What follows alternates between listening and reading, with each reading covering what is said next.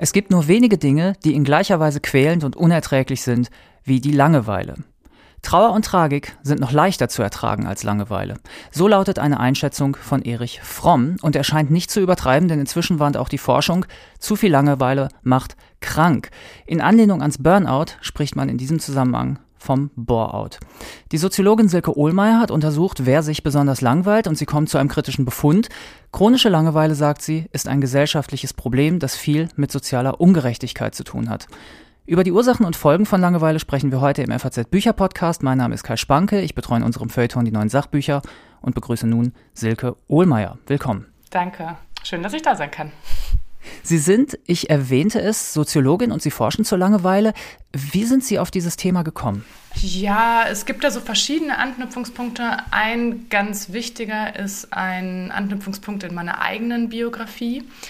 Ich habe nach, äh, nach der Schule erstmal eine Ausbildung zur Industriekauffrau gemacht in einem Busunternehmen. Und das hat vorne und hinten nicht zu meinen Interessen gepasst. Ja, genau, in dieser Zeit habe ich mich einfach schrecklich gelangweilt. Also weder haben die Aufgaben zu mir gepasst, noch hatte ich genug zu tun und äh, saß da dann aber trotzdem dank Stechuhr von 7.15 Uhr bis 15.30 Uhr. Und das war ein wirklich unangenehmes Erlebnis für mich. Und ähm, gleichzeitig hatte ich aber das Gefühl, dass andere Leute in meinem Umfeld das wenig verstanden haben. Also dass mir die Langeweile da ganz oft so abgesprochen wurde, also sowas, so Sprüche wie, ähm, ja, seien Sie doch froh, ich habe hier so viel zu tun oder dann auch im Betrieb Lehrjahre sind keine Herrenjahre. Und da habe ich mich sehr unverstanden gefühlt und hatte damals schon das Gefühl, hm, irgendwie geht das so daran vorbei, was Langeweile eigentlich ist. Und dann habe ich später Soziologie studiert, meine Promotion angefangen und nochmal so zurückgedacht an diese Zeit, mir überlegt, womit ich mich beschäftigen möchte dann auch gesehen, dass Langeweile soziologisch betrachtet noch ein sehr unterforschtes Thema ist und gedacht, ich möchte da mit ein paar Missverständnissen aufräumen und auch eben soziologisch zeigen, dass Langeweile eben nicht nur so ein individuelles Phänomen ist oder ein psychologisches, sondern dass es auch gesellschaftliche Strukturen gibt und Normen und Ideologien, Ungleichheiten, die da mit reinspielen und das bedingen. Die Ausbildung haben Sie aber zu Ende gebracht. Genau, ich habe die zu Ende gemacht und äh, da könnten wir eigentlich glatt schon einsteigen, auch in diese gesellschaftlichen Strukturen oder Ursachen, die ich meine, oder Normen jetzt in dem Fall. Weil für mich war das damals klar, eine Ausbildung bricht man nicht ab.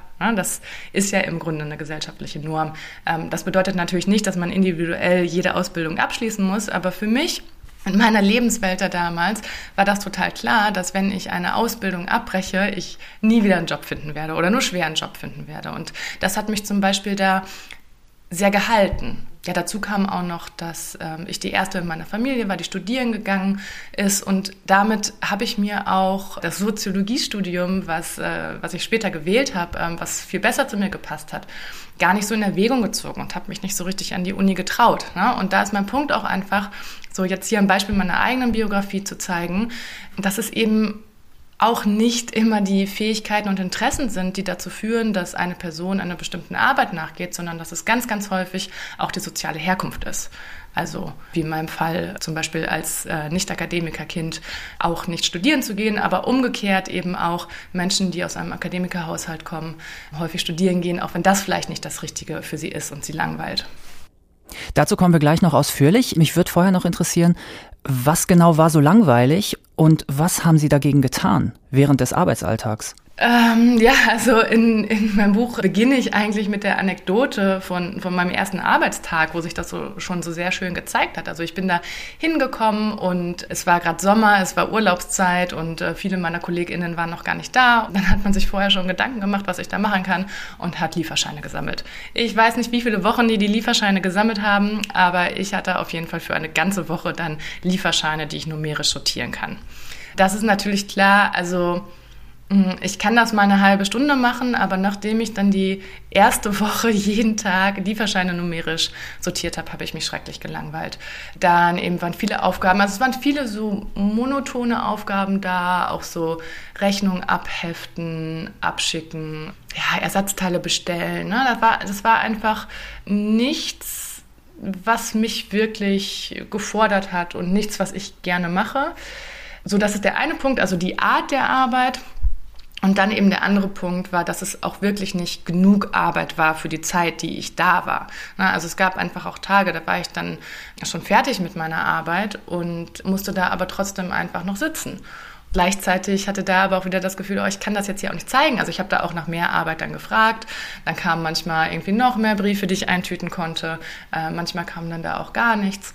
Und dann habe ich mir mh, mm, so mehr oder weniger die Zeit totgeschlagen, könnte man sagen. Also ich habe mich abgelenkt, ich habe äh, E-Mails an Azubi-Kollegen geschrieben, das Internet also das freie Internet, der Browser war damals gesperrt. Ich hatte dann nur das Intranet. Das heißt, ich konnte nicht im Internet surfen, äh, habe aber eben diese E-Mails geschrieben, habe irgendwie immer, wenn es so die Möglichkeit gab, rauszugehen, ähm, irgendwelche Besorgungen zu machen, mich dafür gemeldet, habe auch mal äh, mit Leuten geredet. Aber im Grunde hat das alles nichts daran geändert, dass ich mich da sehr gelangweilt habe und dass das nicht zu mir gepasst hat. Ne, das heißt jetzt nicht, dass Industriekauffrau sein per se langweilig ist. Und es gibt auch ganz viele Leute, oder es gab ganz viele Leute da in, in meinem Umfeld, in meiner Berufsschulklasse, die fanden ihre Ausbildung super.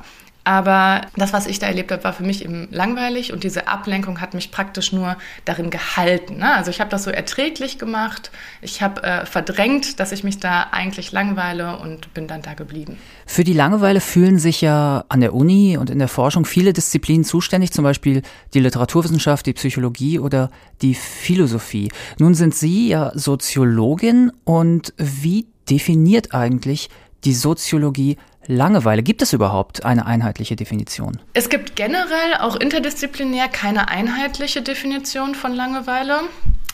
Es gibt eine, würde ich mal sagen, State-of-the-Art-Definition vom Langeweileforscher John Eastwood. Der hat das in den letzten Jahren sehr vorangetrieben. Der ist allerdings Psychologe. Ich nenne sie gerade trotzdem mal, weil das auch die Definition ist, mit der ich arbeite. Also mhm. John Eastwood sagt, dass Langeweile das unangenehme Gefühl ist, einer befriedigenden Tätigkeit nachgehen zu wollen, es aber nicht zu können. Und ich finde diese Definition total super, weil da schon ganz viel drin steckt. Also erstmal steckt da drin, dass Langeweile ein unangenehmes Gefühl ist. Also wenn, wenn man sich wohlfühlt, zum Beispiel beim Nichtstun, dann ist das häufig Entspannung und gar keine Langeweile. Und es zeigt auch, dass Menschen sich bei ganz unterschiedlichen Tätigkeiten langweilen können. So wie ich gerade gesagt habe, nicht für alle Menschen ist, ist so eine Industriekauffrau-Ausbildung langweilig, sondern für mich war das so. Es steckt auch drin, dass Menschen, die sich langweilen, den Wunsch haben, etwas zu tun. Ne? Also da ist ein Antrieb, da ist eine Unzufriedenheit da. Und es geht aber gerade nicht. Und da würde ich soziologisch eben ergänzen, also womit ich mich dann beschäftige, ist, warum bleiben Menschen eigentlich in dieser Langeweile stecken? Also warum, warum können sie denn gerade keiner, keiner befriedigenden Tätigkeit nachgehen? Und da würde John Eastwood zum Beispiel sagen, weil sie sich nicht gut konzentrieren können. Ne? Also der, der untersucht zum Beispiel viel Konzentrationsfähigkeit und Langeweile. Und ich würde sagen, weil wir in einer ungleichen Welt leben und weil manche Menschen mehr Privilegien haben, ihr Leben in ihrem Sinne befriedigend zu gestalten, und andere Leute weniger. Und dass es immer auch eine Frage von, von Macht und Status und Freiheit ist, ja, ob wir aus der Langeweile, wenn sie dann auftritt, wieder herausfinden können. Äh, Ihre Grundthese lautet ja auch, dementsprechend Langeweile sei, ich zitiere da, eine Folge universeller gesellschaftlicher Strukturen. Und äh, Sie führen die Kategorien Klasse, Gender, Race und Disability an, um auf strukturelle Probleme hinzuweisen, die zur Langeweile führen. Vielleicht einmal der Reihe nach. Was meint Klasse und was hat die Kategorie mit Langeweile zu tun? Also mit Klasse meine ich vor allem Einkommen und Bildung. Also in der Soziologie teilt man die Gesellschaft ja oft in untere, mittlere und obere Klasse. Also unten die Menschen, die weniger Geld und weniger Bildung oft haben. Es ist so ein bisschen, es ist eigentlich komplexer. Es gehört dazu auch eine gewisse Freizeitgestaltung und so weiter. Aber ich breche es mal darauf runter, weil da zeigen Studien, dass Menschen mit ähm, mit geringerer Bildung und mit geringerem Einkommen stärker oder häufiger von ähm, Langeweile betroffen sind. Ja, da gibt es auch nochmal unterschiedliche Ursachen. Also es gibt einmal die Situation von armen Menschen, wo einfach die Diskrepanz zwischen dem, was sie vielleicht gerne tun wollen, die Interessen, die sie haben, zu dem, was sie tun können mit den finanziellen Mitteln groß ist. Ne? Also ich meine jetzt mal ganz plakativ, wenn ich einen Job habe und ich habe keine Ersparnisse und ich brauche diesen Job, um meine Miete zu bezahlen, bin darin aber gelangweilt, ähm, dann ist es einfach viel, viel schwieriger, diesen Job hinzuschmeißen und was anderes zu machen, als wenn ich genügend finanzielles Polster habe, wenn ich irgendwie auch ein gutes, gutes Sicherheitsnetz habe, dass ich irgendwie weiß, auch ich werde danach was anderes finden. Ne? Da kann ich dann auch einfach mal so eine Zeit überbrücken und dann wechselt sich das einfacher. Ich zitiere da in meinem Buch auch zum Beispiel den, den Schriftsteller Nsondi, der ähm, in den französischen Banlieues aufgewachsen ist und der das richtig schön auf den Punkt bringt und sagt, das Schlimmste an dieser Zeit war die Langeweile. Irgendwie im Grunde gab es da nichts für sie zu tun. Irgendwie das Kino war eine halbe Stunde entfernt, aber die hatten auch gar kein, also er hatte gar kein Geld äh, für den Bus und es war, es war so ein Gefühl, wie nicht zu existieren und nicht an der kapitalistischen Gesellschaft teilzunehmen. Genau, also das ist diese Diskrepanz zwischen so gesellschaftlichen Idealen und Kapitalismus und den Mitteln. Dann gibt es aber auch sowas wie, dass ähm, in der Mittelschicht zum Beispiel das Sicherheitsbedürfnis stärker ausgeprägt ist als in den oberen Schichten und dass Langeweile manchmal zum Preis von Sicherheit kommt. Was aber wiederum auch nicht bedeutet, dass sich Menschen in der Oberschicht nicht langweilen würden. Da schreibe ich zum Beispiel auch über einen Freund von mir, der Rechtsanwalt ist und der das auch eigentlich gemacht hat aus Statusdenken, aus Klassendenken, aus einer Familie kommt, wo sein Vater schon Rechtsanwalt war und äh, sich darin langweilt und aber auch nicht geht, obwohl er Geld hat. Ne? Einfach weil man das so nicht macht und ja, er sich das auch nicht traut. Wäre es denn soziologisch interessant, wenn jetzt jemand sagt, ähm, Langeweile ist eine Sache der Oberschicht, ganz einfach deswegen, weil Zeit und Muße Möglichkeitsbedingungen der Langeweile sind und Leute, die notgedrungen den ganzen Tag damit beschäftigt sind, ihr prekäres Leben auf die Reihe zu kriegen, werden richtige Langeweile kaum kennen. Ist das ein Argument? Ja und nein. Ne? Also stimmt schon, man sieht eben in diesen statistischen Studien schon, dass unangenehme Gefühle generell sind soziostrukturell eher in den unteren Schichten verortet. Nichtsdestotrotz treffen sie da aber auch einen wichtigen Punkt. Es gibt so ein schönes Zitat von dem äh, Soziologen Peter Conrad, der sagt, ähm, im Überlebensmodus langweilt man sich nicht. Na, und das stimmt schon, dass man Zeit haben muss, also Zeit zum Reflektieren haben muss, Zeit, um über sein eigenes Leben nachzudenken, um sich zu langweilen. Also da gibt es auch eine These, dass ähm, Langeweile ein modernes Phänomen ist, weil die Menschen heute eben einfach über ja, mehr Zeit und mehr Geld auch verfügen und das Überleben jetzt in Deutschland zum Beispiel gesichert ist. Da würde ich dann aber wiederum auch entgegnen, na, irgendwie, wenn, wenn man viel Geld hat und Zeit hat, hat man häufig Freiheit hat, so hat man auch die Möglichkeit, sein Leben zu gestalten und dass eben Muße auch nicht das gleiche ist wie Langeweile. Na, also dass Muße im Grunde selbstbestimmte Zeit ist und im besten Fall gar nicht langweilig. Na, also es kann dann natürlich sein, dass irgendwie, wenn ich nicht so fremdbestimmt bin, dass es da einfach immer mal wieder Momente gibt, wo ich nichts mit mir anzufangen weiß. Aber dann habe ich halt irgendwie die Möglichkeit, auch das zu machen, was ich möchte. Na?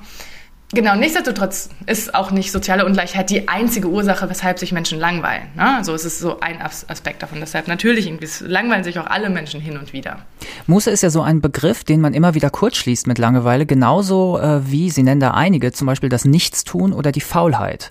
Inwiefern ist das nicht haltbar, dass Nichtstun und Faulheit mit Langeweile korreliert werden? Ja, also es ist da auch noch mal so ein Fünkchen Wahrheit drin, ne? also Nichtstun und Langeweile.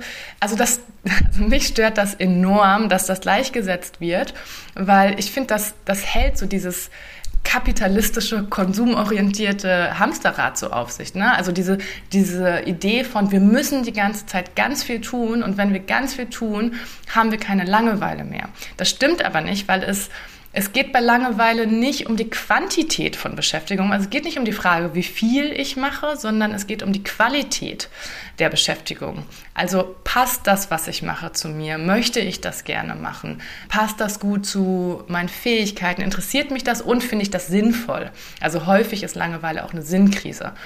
Und wenn es dann irgendwie Sonntag ist und äh, ich einfach nur auf der Couch liege und das gerade genau so machen möchte und das genieße, dann entspanne ich mich in dem Moment. Und das ist kein Gefühl der Langeweile. Also Langeweile ist wirklich per Definition unangenehm und Natürlich ist es aber trotzdem so, dass wenn ich sehr, sehr lange nichts tue, oder bei Menschen unterschiedlich lang, dann, dann wird irgendwann auch die Langeweile kommen, ne? gar keine Frage. Nichtsdestotrotz ist es mir da eben wichtig, auch zu zeigen, dass wir Pausen brauchen. Also, und dass nicht jede Pause direkt langweilig ist, sondern dass es auch möglich ist, dass es mal nicht zu tun gibt und wir das genießen und dass man seine Zeit auch nicht immer so verplanen muss. Und wenn der Punkt dann kommt, wo es langweilig wird, kann man immer noch was anderes machen. Ja, und in dem Sinne finde ich das einfach ja, wichtig, das nochmal zu differenzieren. Man kann sich langweilen, weil es gerade nichts zu tun gibt, aber mh, hm, es ist auch möglich, das einfach als entspannt zu finden.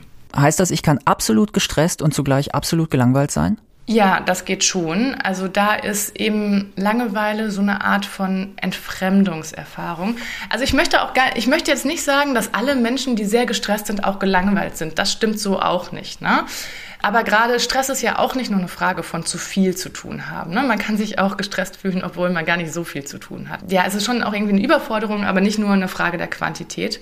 Es gibt im Englischen dieses schöne Wort Being Busyboard, was genau das beschreibt. Und ich finde, mm, ein sehr plakatives Beispiel dafür ist Elternschaft. Mutterschaft insbesondere so im ersten Babyjahr, ähm, in dem Mütter, Väter auch, aber ich nenne jetzt mal Mütter, weil sie hauptsächlich die Care-Arbeit übernehmen nach wie vor, ähm, sehr, sehr viel zu tun haben. Da ist ein kleines Kind und es muss den ganzen Tag, ja, irgendwie, man muss sich den ganzen Tag darum kümmern und Windeln wechseln und irgendwie nochmal einkaufen und äh, dies und das, ne? Und dann schreit das Kind und irgendwie jetzt muss es schlafen und so. Also es ist irgendwie so, man ist nonstop gefordert nicht unbedingt, aber viele erleben das so. Und trotzdem fehlt aber fehlt selbstbestimmte Tätigkeit, fehlt, ähm, also das, was ein, ein Baby braucht, ist einfach nicht das, was eine erwachsene Person braucht, um zufrieden zu sein. Und da kann es knirschen und dann kann es halt so ein Gefühl geben von euch, ich, ich bin hier den ganzen Tag beschäftigt, aber tief in mir fühlt sich das langweilig an. Hm. Ohne jetzt zu sagen, dass Mutterschaft ähm, insgesamt langweilig sind. Ne? Also ich, ich hoffe, sie verstehen den Punkt. Ne? Also, ne? sondern ja, es ist auch okay, wenn, wenn man da auch gelangweilt ist. Ne? Aber es ist jetzt nicht von morgens bis abends nur langweilig so. Damit haben Sie die Frage nach Gender schon beantwortet, nachdem wir Klasse abgehandelt hatten. Und es bleiben Race und Disability. Mhm. Was meinen Sie damit und inwiefern sind diese beiden Kategorien mit Langeweile verbunden?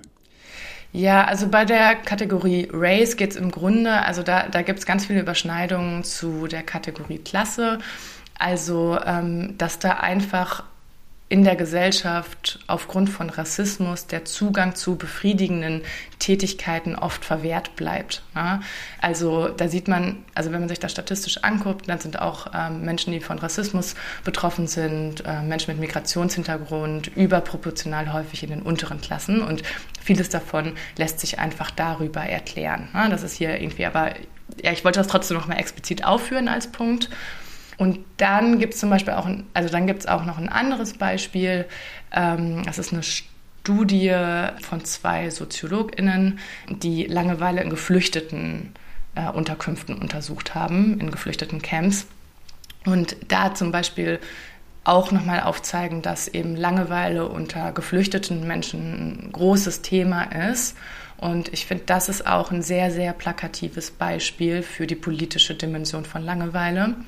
Ähm, also dass es nicht nur ein individuelles Phänomen ist, weil ja, wenn ich aus einem anderen Land komme, die Sprachkenntnisse vielleicht nicht habe, ähm, es mir gerade nicht erlaubt ist zu arbeiten, ich mich nur einen gewissen Radius bewegen kann und da einfach mein, mein Leben sehr begrenzt ist durch die äußerlichen Strukturen und ich viel Zeit mit, mit Warten verbringe, dann ähm, ist es fast unmöglich, sich nicht zu langweilen. Das ist dann so ein Fall, wo es sehr klar ist, dass sich politische Strukturen ändern müssen, damit auch ähm, zum Beispiel geflüchtete Menschen ähm, Langeweile bewältigen können und dass das auch nicht so trivial ist. Also das ist, das ist ja auch nochmal, dass, dass eben Langeweile wirklich ein unangenehmes Gefühl ist und erhebliche ähm, psychische und physische gesundheitliche Auswirkungen haben kann. Äh, Sie schreiben, Zitat, sind die langfristigen und gesunden Bewältigungsstrategien blockiert, greifen viele Menschen auf eher ungesunde Bewältigungsstrategien zurück. Viele Studien zeigen, dass Langeweile, Glücksspiel, Essstörungen, Alkoholsucht und Drogenabhängigkeit befördert und damit nicht genug. Hinzu kommt, dass Langeweile das Risiko von Unfällen erhöht, was ein weiterer Beweis dafür wäre, dass an der Redewendung der tödlichen Langeweile etwas Wahres dran ist. Wie wird sowas erforscht? Mm, also das sind psychologische Studien.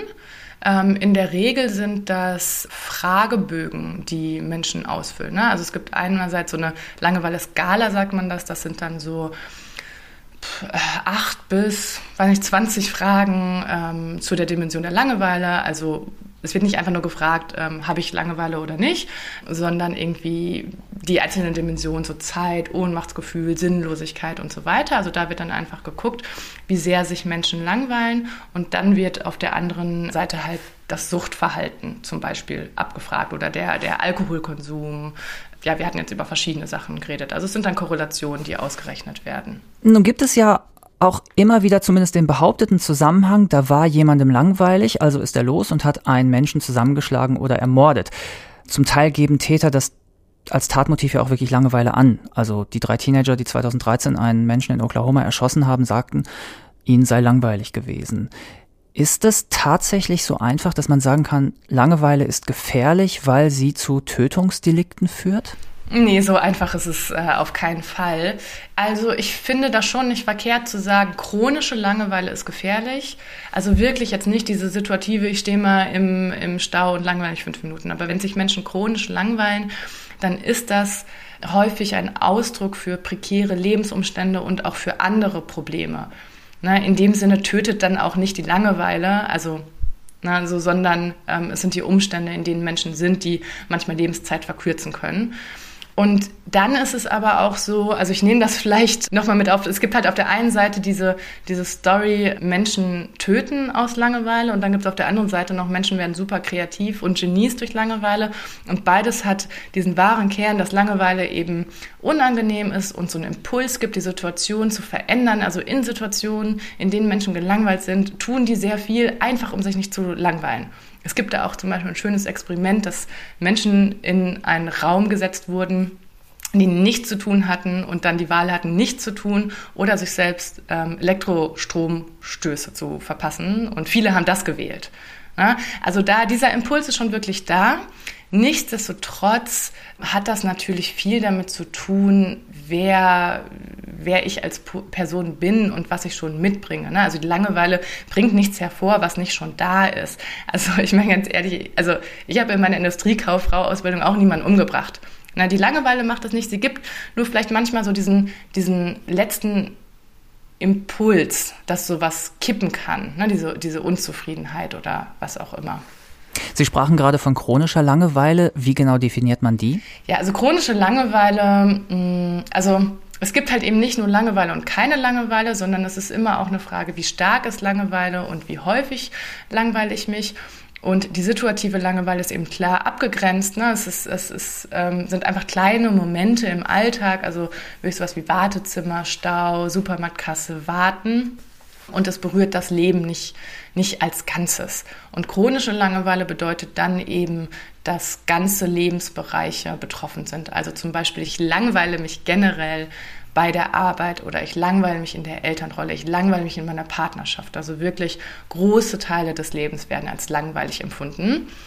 Da gibt es dann natürlich auch so Übergänge. Ne? Man kann das nicht immer so 100% von der Situativen abgrenzen, ne? aber so dieses Gefühl.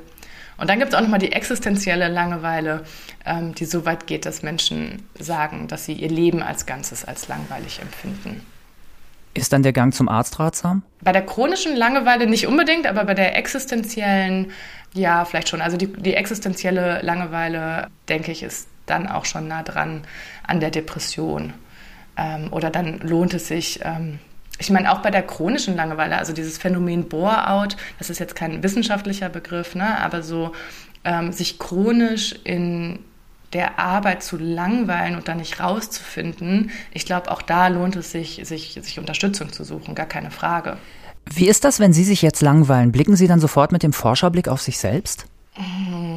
Auf eine Art schon. Ich würde eher sagen, wenn ich mich langweile, dann blicke ich oft mit so einem harten Forscherinnenblick auf mich selbst. Also äh, bin da manchmal ein bisschen frustriert, dass ich mich jetzt so lange schon damit beschäftige und irgendwie weiß ich jetzt trotzdem selbst nicht so richtig, wie ich da rausfinde.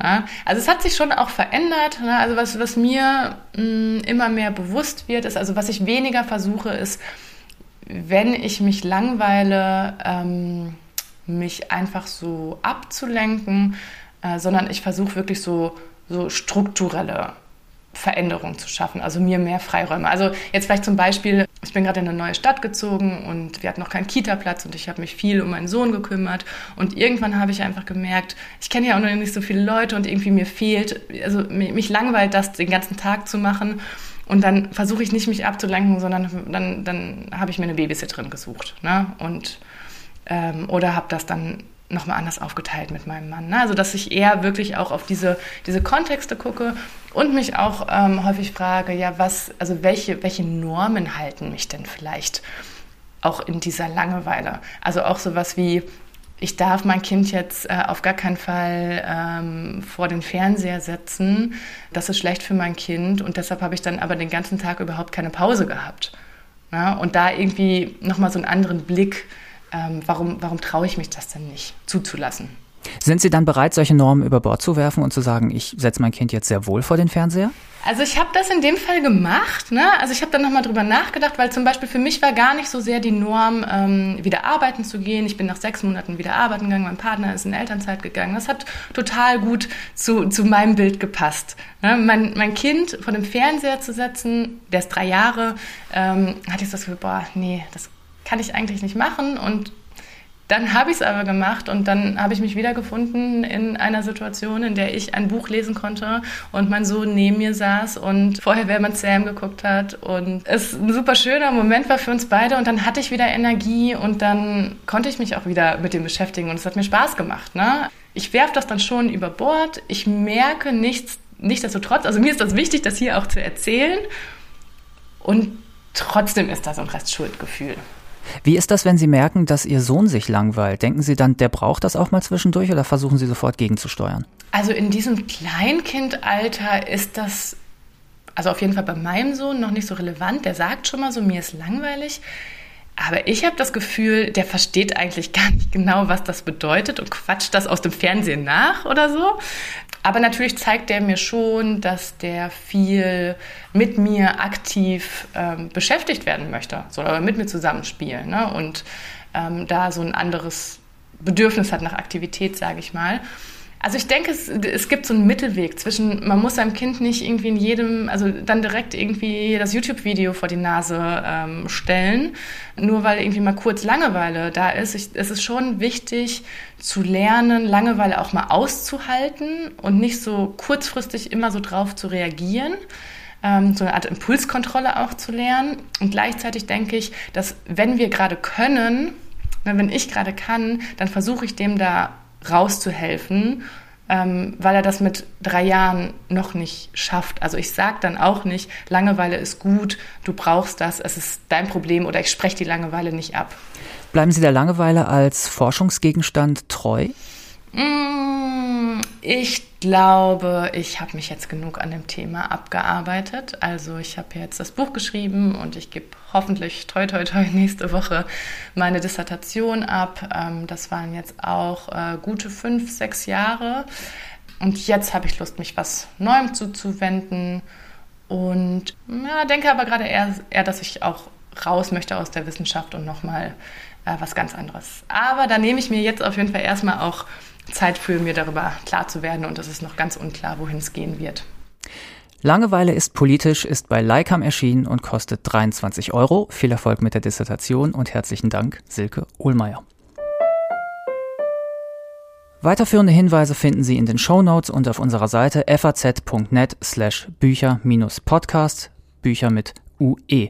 Falls Sie Fragen haben, können Sie mir gerne schreiben. Die E-Mail-Adresse lautet bücher-podcast.faz.de, Bücher mit UE. Die heutige Folge wurde produziert von David Brucklacher. In der kommenden Woche haben Maria Wiesner und Friedhof Küchemann die Autorin Sandra Hoffmann mit ihrem Roman Jetzt bist du da zu Gast. Vielen Dank fürs Zuhören und bis zum nächsten Mal.